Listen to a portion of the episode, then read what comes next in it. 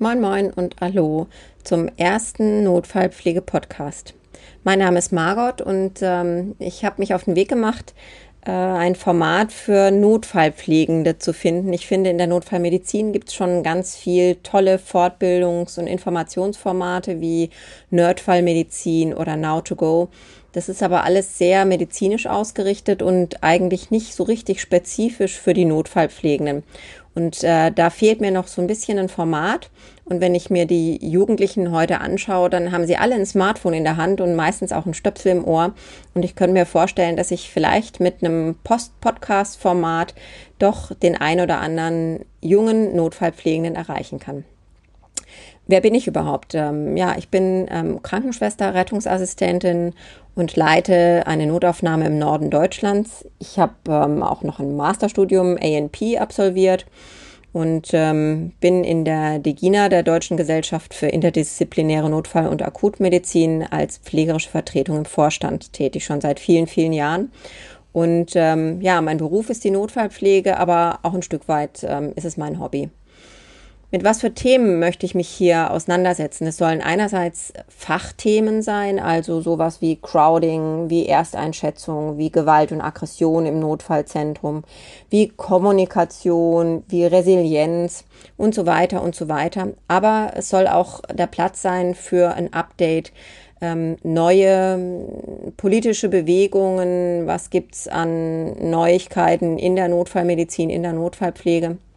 Und da glaube ich, sind so Viertelstunden, 20 Minuten Gespräche mit Experten eine ganz gute Möglichkeit, euch auch auf einem ähm, aktuellen Stand zu halten, ohne dass ihr jetzt irgendwelche Fachartikel lesen müsst oder ähm, groß zu irgendwelchen Kongressen oder so gehen müsst. Ja, ähm, mein allererstes Thema soll sein, ähm, was ist eigentlich Notfallpflege? Und da habe ich mir den Jens Meersmann rausgesucht. Jens kenne ich schon ganz, ganz lange. Er arbeitet im Krankenhaus in Altona, war dort lange Jahre ähm, Leitung in der Notaufnahme ähm, und ist jetzt dort in der Pflegedirektion tätig. Er ist auch lange Jahre DEGINA-Mitglied und überall, wo es was mit Notfallpflege zu tun hat, ähm, sieht man ihn und hört von ihm. Und wer ist da besser als er, ähm, was zum Thema Notfallpflege zu sagen? Was ist das eigentlich überhaupt? Äh, was macht uns Notfallpflegenden aus? Warum sind wir so wichtig in der Notfallversorgung? Warum sind wir nicht zu ersetzen mit Physician Assistants oder MFAs oder anderen Berufsgruppen? Und ich glaube, da hat der Jens ähm, ganz interessante Aspekte zu sagen. Das werden wir, so hoffe ich, in der nächsten Woche hören.